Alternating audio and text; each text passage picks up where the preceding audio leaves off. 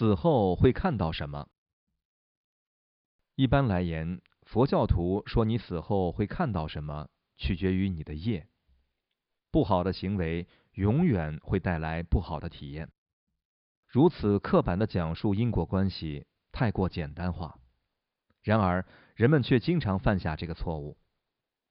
行为或情况是好还是坏，极难判断。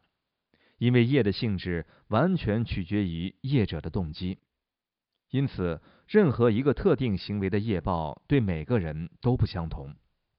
但是我们有谁能够确定自己具有正确的动机？我们真正的动机非常难以捉摸。无论我们多么深信自己利益善良，对于到底是什么在驱动我们的行为，却非常容易自欺欺人。太多时候，所谓的正确动机，往往源于自私自利。在无法确定自己动机为何的情况下，我们又怎么能确定某种业将会带来什么样的果报？各种单独的业因，并没有固定的业果。